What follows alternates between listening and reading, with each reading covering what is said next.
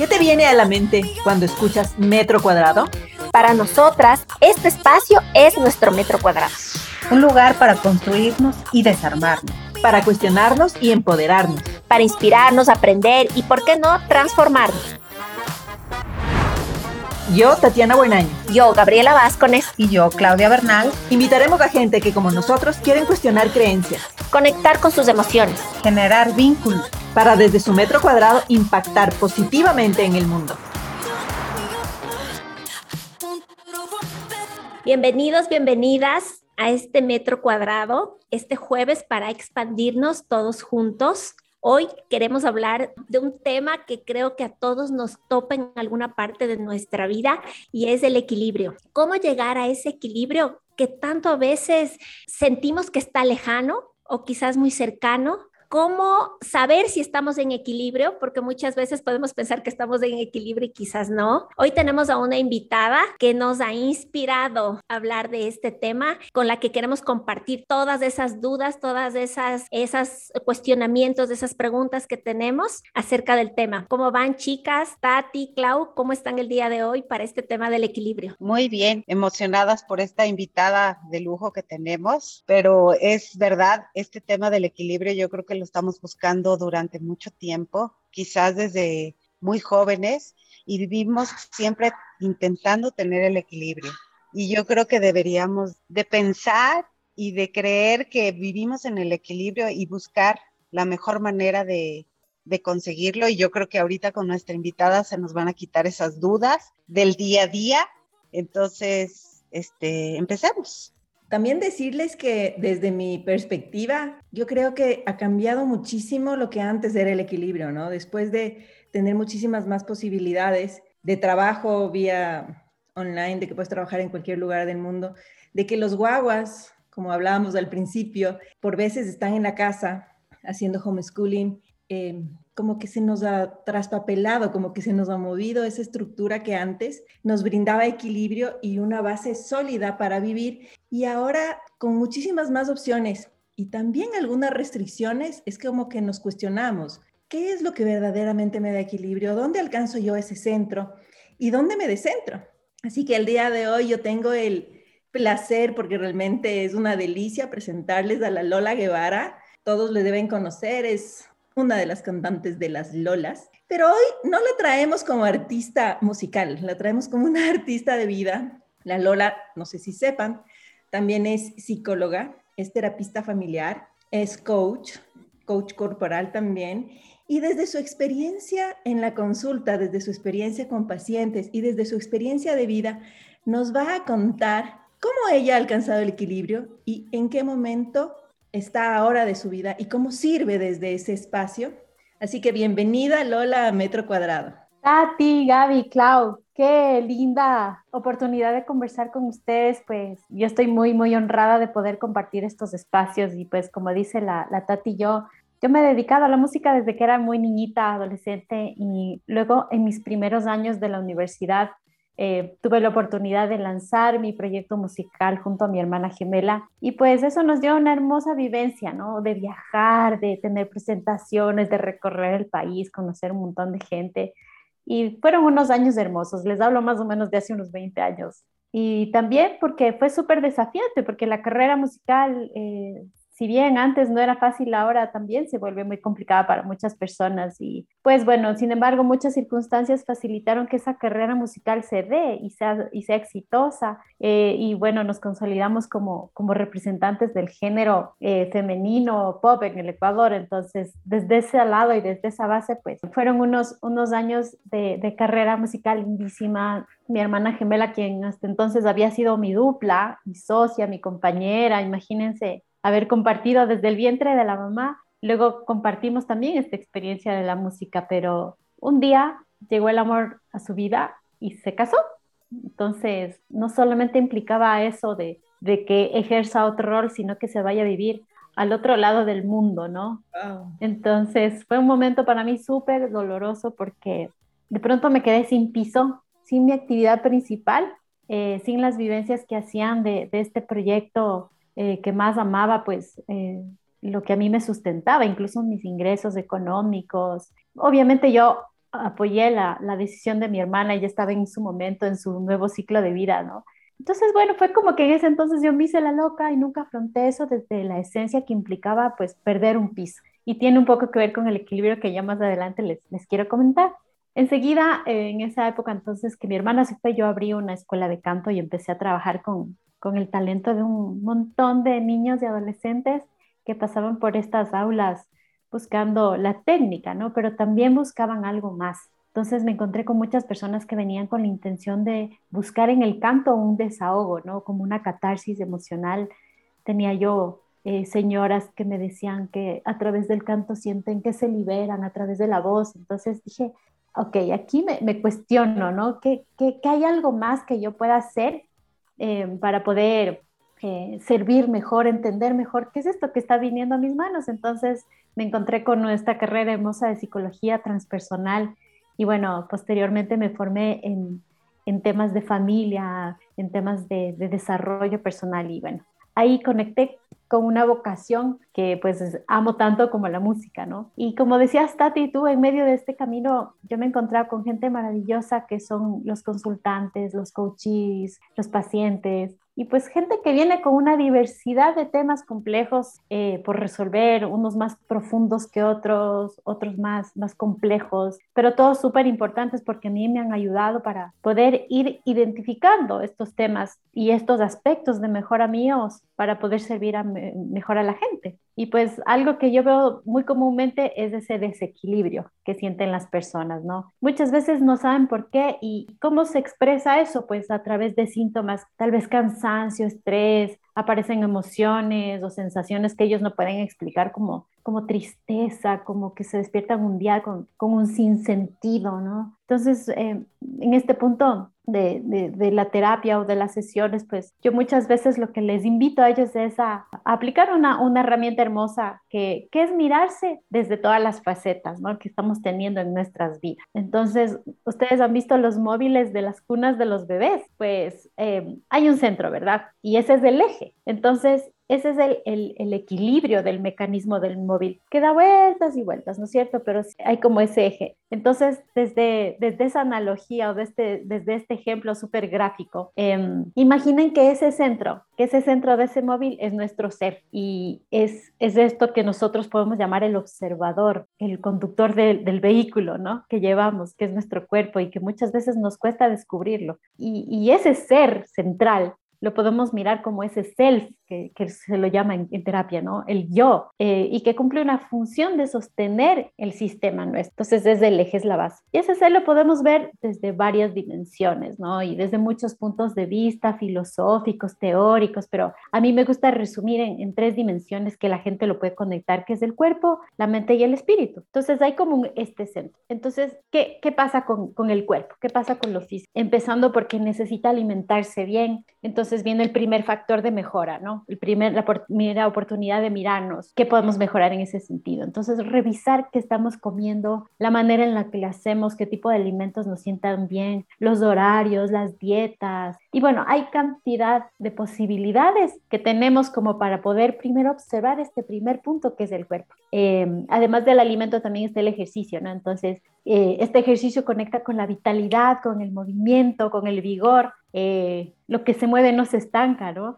Entonces eh, podemos empezar a sentir primero que se oxigena, que se mueve, la, energía literal se mueve, ¿no es cierto? Entonces es una primera mirada de poder sentir ese ser, ese ser centrado, ese ser en equilibrio y, desde luego en movimiento. Y además del cuerpo también eh, veíamos que está la mente, ¿no? Y en ese sentido podemos empezar a tener un control de los pensamientos que, que tenemos. Entonces, bueno, uno dice, ¿y ahora cómo controlo mis pensamientos? Y eh, escuchaba recién a una psiquiatra que decía que hay una especie de, de estadística en donde decían que el 91% de los pensamientos que tenemos al día no sirven de nada, ¿Se dan cuenta de eso? Entonces estamos viviendo en el pasado, en la nostalgia, en lo que ya no está, o estamos viviendo en la angustia del futuro, de y ahora, ¿cómo hago esto? Y, y la plata y, y, las relaciones y las cosas. Entonces, no estamos en el presente. Y en ese sentido podemos empezar a filtrar eh, lo que vemos, lo que escuchamos, las noticias que a veces son terribles, que pasan al otro lado del mundo, que si bien es cierto no tenemos eh, mucho que ver, pero tampoco es que nos alimentan, no, no, no nos sirve. Entonces hay cosas que pueden ser lindas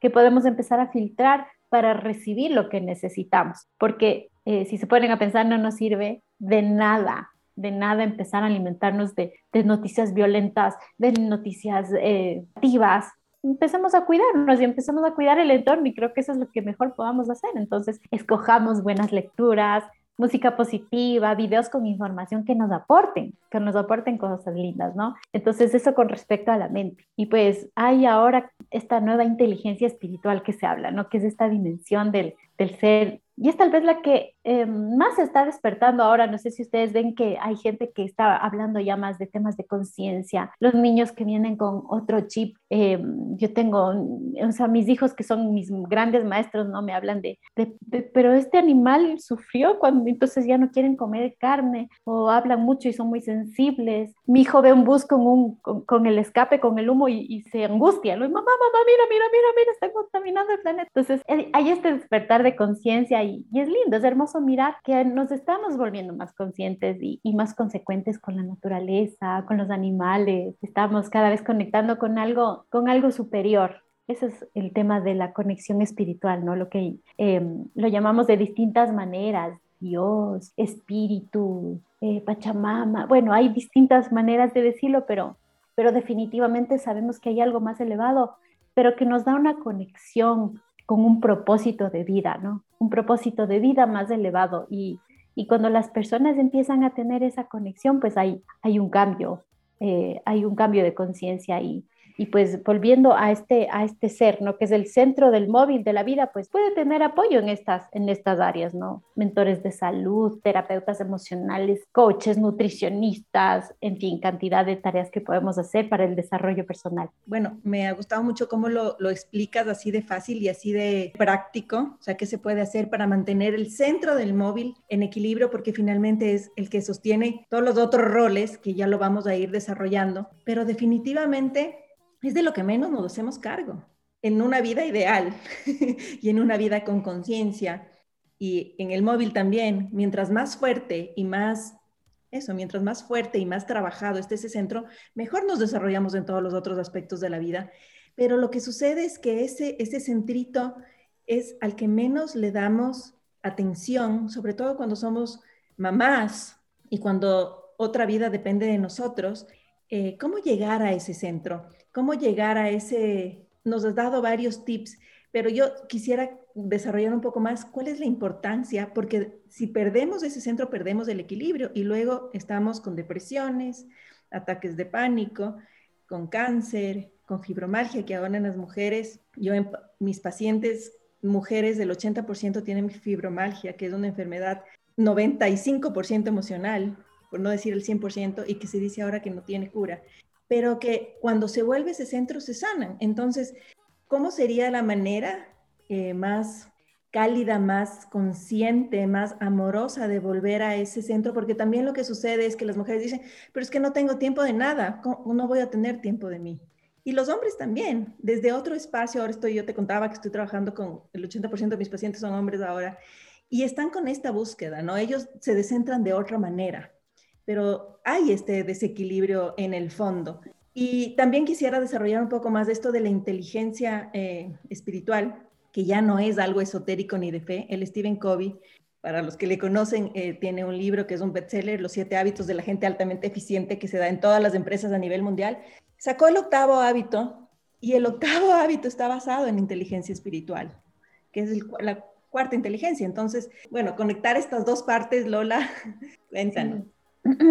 qué lindo, Tati. Pues, pues yo creo que eh, hablábamos al inicio de los, de los síntomas. Cuando uno se despierta triste, cuando se despierta sin sentido, sin un propósito, y eso pasó muchísimo en, la pandemia, porque la pandemia dio la oportunidad de mirarnos hacia adentro, ¿no? Eh, de encerrarnos, pero también literalmente encerrarnos en, el cuerpo. Entonces, eh, empezar un poco por identificar este tema de, de, ok, ¿qué me está pasando? Y hacerse cargo yo tengo un caso hermoso, Tati, que así me, sentí súper honrada de acompañar a una mujer con, fibromialgia también. En este proceso, y justo fue en pandemia, en este proceso, pues nada, súper triste, ya con depresión, un caso terrible, empezó a mirar hacia adentro y empezó a mirar todos estos aspectos, porque claro, nosotros estamos hablando de estas tres dimensiones que son el ser central. Alrededor se mueven otros roles del móvil, ¿no es cierto? Alrededor están dando vuelta otros roles. Pero entonces, ¿qué, qué hizo ella? Hicimos este ejercicio y empezó a conectarse con temas de su infancia, que por lo general es ahí donde está la esencia de, de las cosas para, para nosotros que exploramos al ser desde los inicios, sabemos un poco que por ahí está la raíz. Entonces, esta chica empezó a escribir, empezó a acordarse, empezó a hacerse cargo de su ser desde las sensaciones, ¿no? Desde lo físico, que me duele. Entonces, ahora, ¿cómo está mi mente? Ah, me estoy acordando de esto que pasó. Ok, ¿cómo está mi espíritu? Está triste por este tema. Entonces, empezó a escribir, empezó a afrontar los problemas, se contactó con su abusador de la infancia, habló con, con, su maltratadora, bueno, gritó, escribió cartas a gente muerta que tenía que perdonar. Bueno, hizo un proceso súper profundo y es mi testimonio tan lindo que algún rato quisiera compartirle con ella misma de curar la fibromialgia, de desaparecer de su vida los efectos físicos. Y, y ella dice, es que ya no siento, es increíble. Entonces estaba en grupos de apoyo para chicas que tienen este, este tema que además es autoinmune, es un, es un autocastigo súper fuerte, ¿no? Liberarse de eso. Entonces lo que dices tú, Tati, es, es transversal.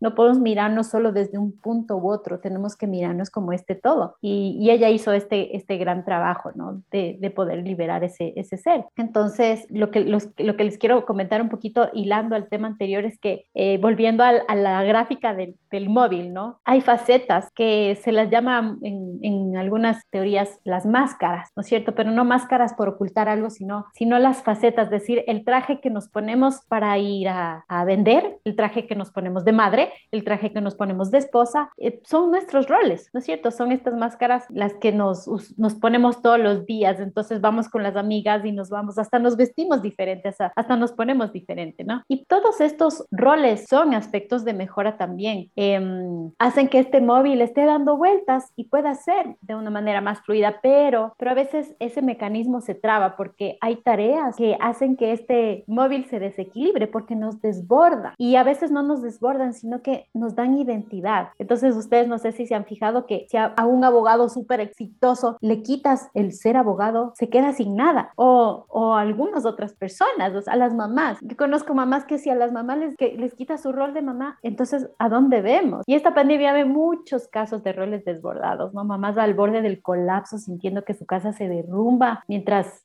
tenían que hacer teletrabajo, o a los adolescentes ahí, eh, quienes se les exigía cumplir solo su rol de estudiante, nada más, se sentían así súper ofuscados mientras ellos necesitaban más atención, ¿no? Más comprensión por parte de sus profes o los mismos papás.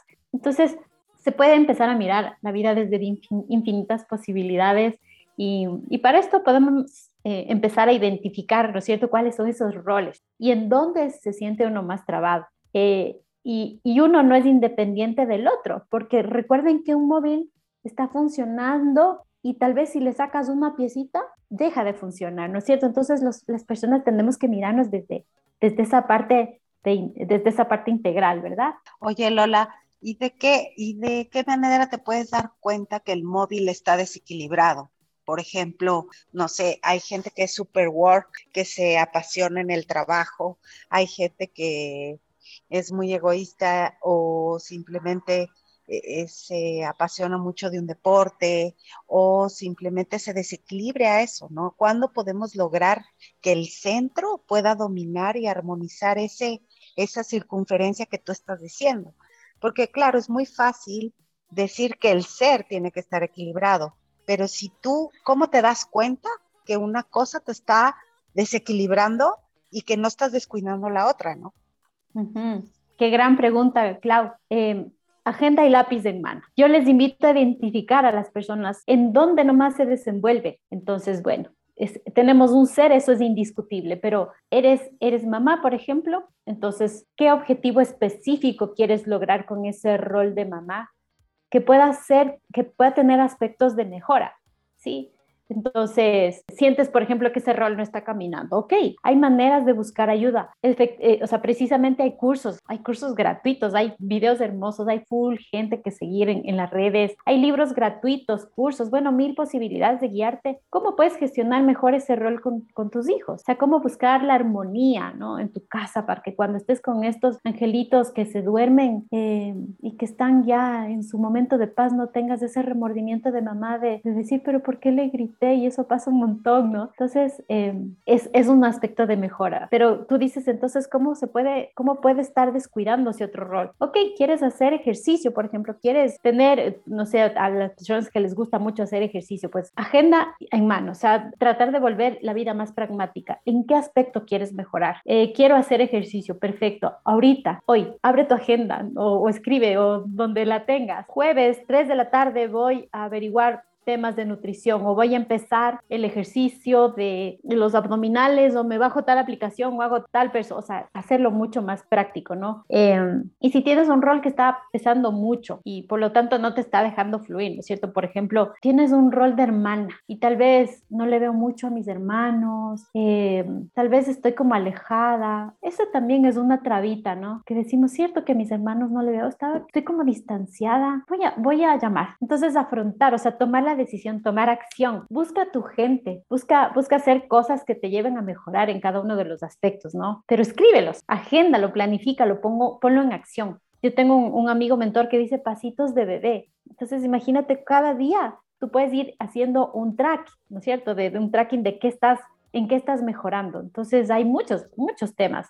Lo que dices tú, pues hay gente que es un super workaholic ¿qué está descuidando? O sea, ¿dónde se está desbalanceando por estar trabajando mucho tal vez la familia? ¿Y qué? ¿Quién de tu familia? ¿Tus hijos? ¿Tus hermanos? ¿Tu mamá? Si son tus hijos, ¿cómo mejoras con tus hijos? ¿El fin de semana quieres ir a caminar? ¿Quieres tener un tiempo de calidad con cada uno de ellos? Si, si son tus amigos, ¿quieres llamar a tus amigos? Llama, o sea, agéndalo ahorita. Ya, ¿a qué persona? O sea, hacerlo como súper concreto y a corto plazo. Entonces, puedes tener una, un mes súper ocupado, efectivo, que te empiece a dar esa, esa satisfacción personal, ese bienestar, bien estar, bien sentir, y nos empezamos como que a alimentar, ¿no es cierto? Sentirnos mejor nosotros mismos es sentir y hacer sentir mejor también al, al, entorno, a nuestro entorno más chiquito. Entonces así podemos ir aportando en, en, tener más armonía, chicas, en nuestros lugares.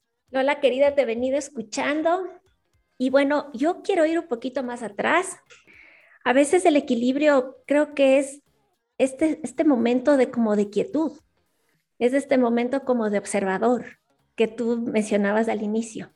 Y, la verdad es que esto muchas veces va de la mano con este sentido. ¿Y por qué digo esto? Porque muchas veces em, vamos en automático, el famoso automático que, que vamos en el presente, así, uh, ¿cómo estás? Estoy bien. Y contestas bien automático. Y la verdad es que el automático para mí es primo hermano y sinónimo de estar en desequilibrio, porque el desequilibrio de alguna manera se nos ha metido tanto en la piel, igual que el automático, que ya a veces no nos damos ni cuenta que estamos en desequilibrio.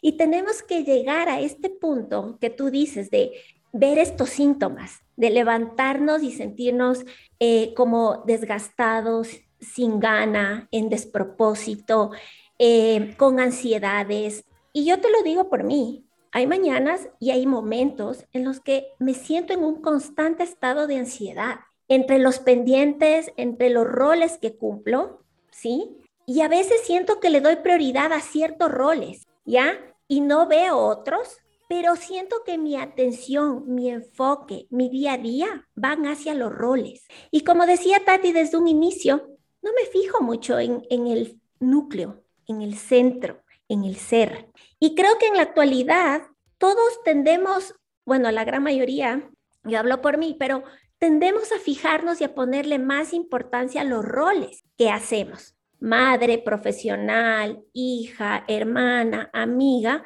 Y el rol, el que ponemos al final de la cajita, por lo general suele ser nosotros mismos. Entonces, hay un, ya desde ese punto, por eso te digo que ir en automático es vivir en desbalance.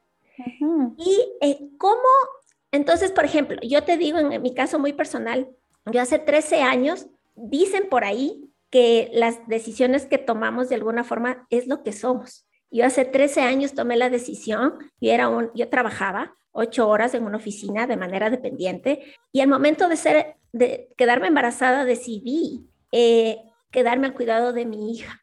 Inmediatamente, de manera inconsciente, yo creo que hice que el rol de madre sea el centro y sea lo importante. ¿Me explico? Y a la par dije, pero tampoco me quiero quedar sin hacer nada porque yo soy muy activa mentalmente, muy creativa. Entonces yo no puedo quedarme quieta. Entonces voy a ser una trabajadora independiente, como comunicadora digital, como freelance. Y ese fue el segundo rol al que le di importancia.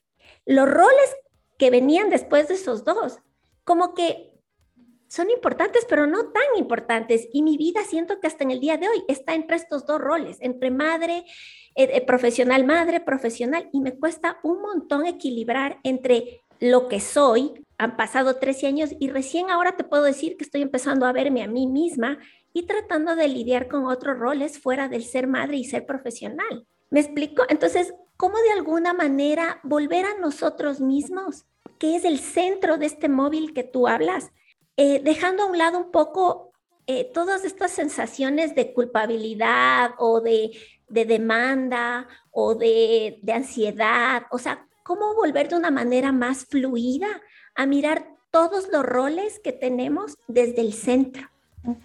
Qué linda pregunta, Gaby. Eh, em, primero, la ansiedad, la preocupación, de eso hay que hacerse cargo, empezando por ahí, porque ahí están las señales, ¿no? De, que algo está fallando, de que no te, tal vez no te sientas conforme con todo. Y eh, hace poco estudiaba un terapeuta que, decía que todos en la vida tenemos ansiedad. Sí, todos, en mayor o menor medida, todos tenemos tuerquitas para ajustar a la gente le preocupa el dinero, o sea, si pudiéramos tener este medidor de ansiedad, en, todos veríamos mayor o menor medida a la gente, ¿no? En las, en las calles.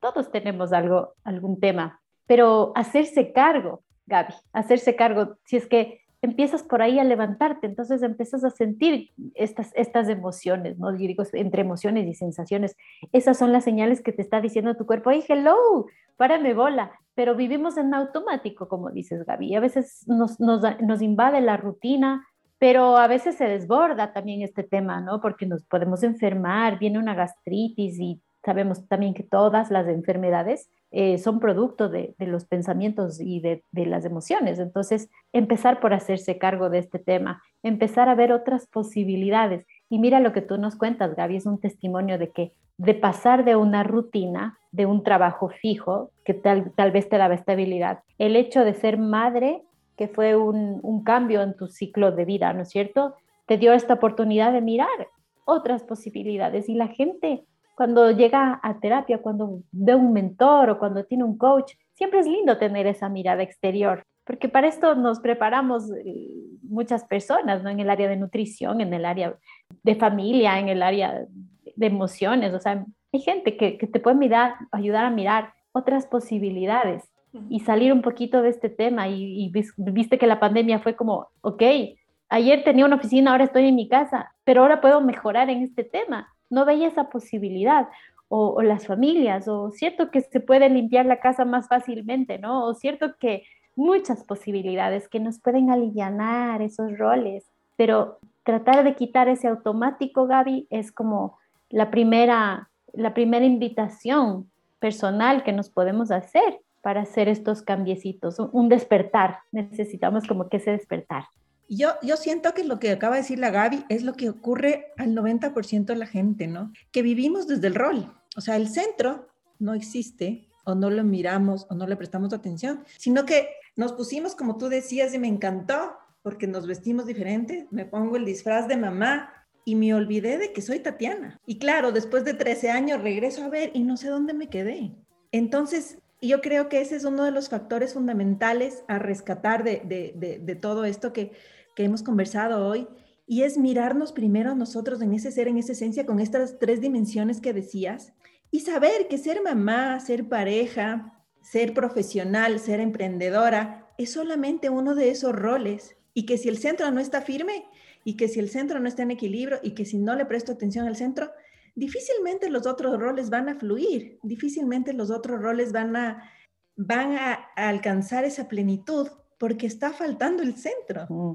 Me ha encantado este, este, este ejemplo que trajiste con el móvil porque es súper gráfico y esto que acaba de decir la Gaby fue así como, wow, porque lo que sucede es justamente eso, o sea, nos, nos ponemos la, la máscara, que no es que sea mala, pero nos creemos que somos eso, ¿no? Y, y, hablábamos de los hombres, los hombres se pusieron el traje de profesionales y creyeron que eran eso y perdieron también su equilibrio y perdieron ahí su centro y perdieron su esencia. Entonces, ahora sí, Lola, ¿cómo recuperamos esa esencia? ¿Cómo volvemos al equilibrio? Yo ya traje mi agenda, porque ya se me vinieron esos, esto, esto, esto, para regresar a ver, porque por más de que, de que hagamos esto y seamos terapeutas, todos en el momento, ahorita que ponías este ejemplo de medir la ansiedad, yo me imaginaba como el termómetro que ahora está en todo lado, que te mide la temperatura, nivel de ansiedad.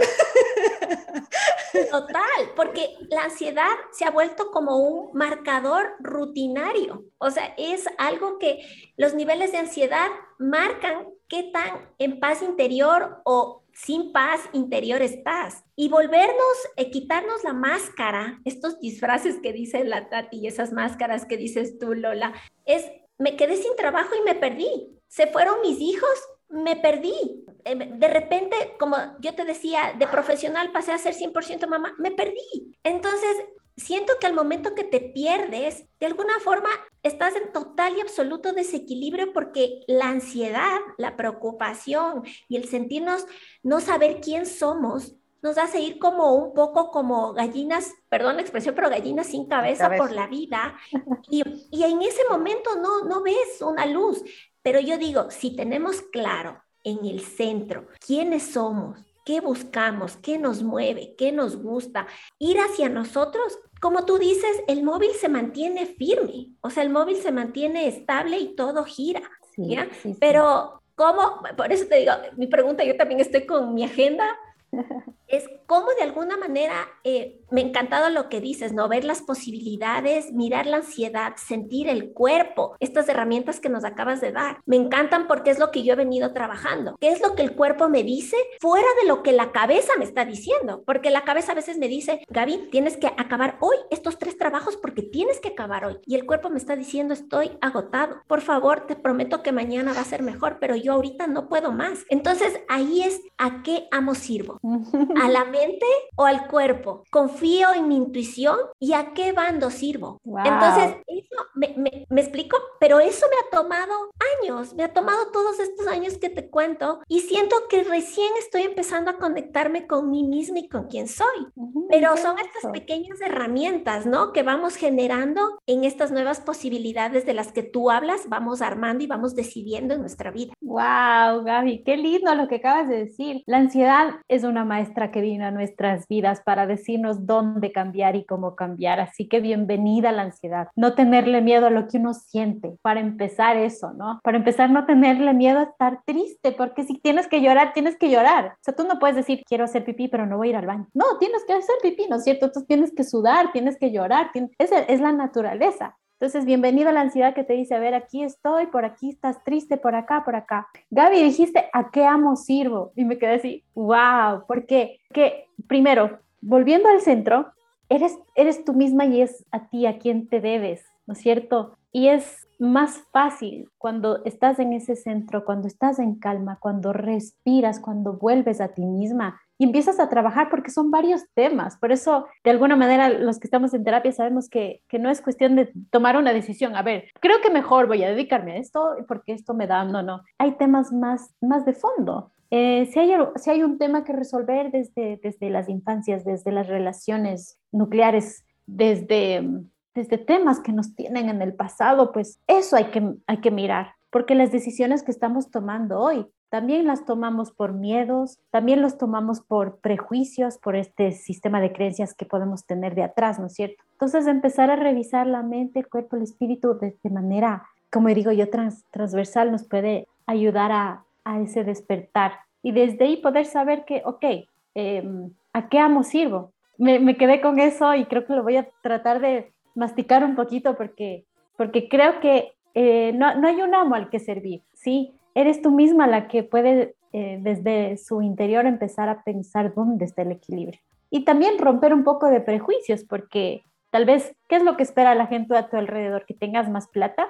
que seas la madre perfecta, que, que cumplas con, y, con, con lo que la sociedad quiere, a veces tenemos a las mamitas, a las suegras, que dale de comer, que no, eso es mi caso. Mi, mamá, ya le diste de comer y comió, pero ya comió fruta, entonces sí soy pésima mamá, ahora le di helado, así.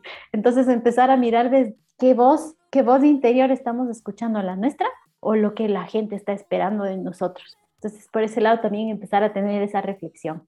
Hola querida, muchas gracias por tanta sabiduría en estos minutos y ahora queremos conocer un poco más de ese metro cuadrado que para poder expandirnos todas y todos.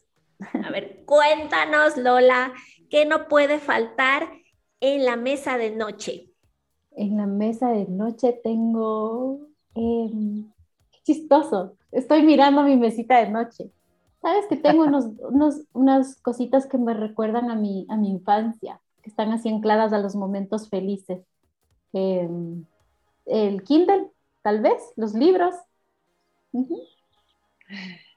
Lola, a ver, ¿qué te encanta o qué te gusta comer? ¿Cuál es tu comida favorita? Mm, me gusta todo. menos, de, menos, em, a ver, eh, sí, soy, soy muy abierta a probar y temas, pero no me gusta lo muy exótico, así carnes de conejo, chanchos. No, soy más así a probar otras cositas y muy abierta, pero, pero no mucho a, a, a, animales raros.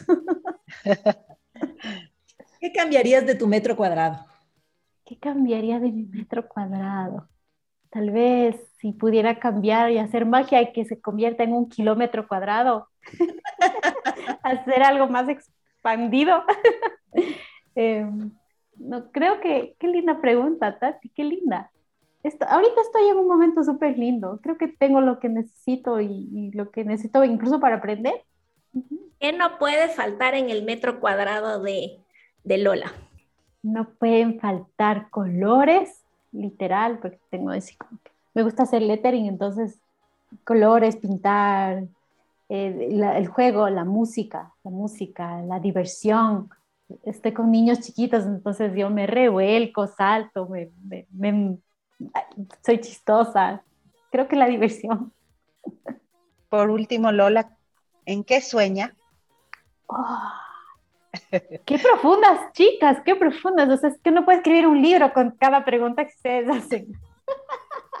¿Qué sueño? Yo, yo sueño con, pero yo cada vez que estoy, estoy muy conectada con una vocación que es del servicio. Y, y no es un tema así súper utópico ni romántico, sino es un tema súper práctico, porque cuando yo siento un alivio en otra persona, siento un alivio en mi alma. Es un tema súper interno. Entonces yo sueño con, con que si, si logro mover un milímetro el pensamiento o la vida de una persona, ya estaré haciendo algo. Y si es que eso se multiplica, pues pues que ese servicio haga de, nuestro entorno un lugar mejor. Qué lindo. Muchas gracias, Lola. Muchas gracias por traer toda tu experiencia, tu sabiduría y por regalarnos un pedacito de tu alma, que esa alma brilla, esa alma tiene música y un montón de colores. Así que gracias por expandir nuestro metro cuadrado, traernos a saber que el equilibrio es posible y que hay que poner atención y agenda en mano para poder lograrlo. Así que muchas gracias. Siempre bienvenida a Metro Cuadrado. Gracias, mi querida Lola. Me llevo de ti esto del medidor de la ansiedad como una herramienta para revisarme por dentro, como estas alarmas de mírate, mírate, mírate más. Así que gracias por también las posibilidades. Eso también me encantó. Cada posibilidad es una oportunidad de mirarnos y de cambiar y de avanzar.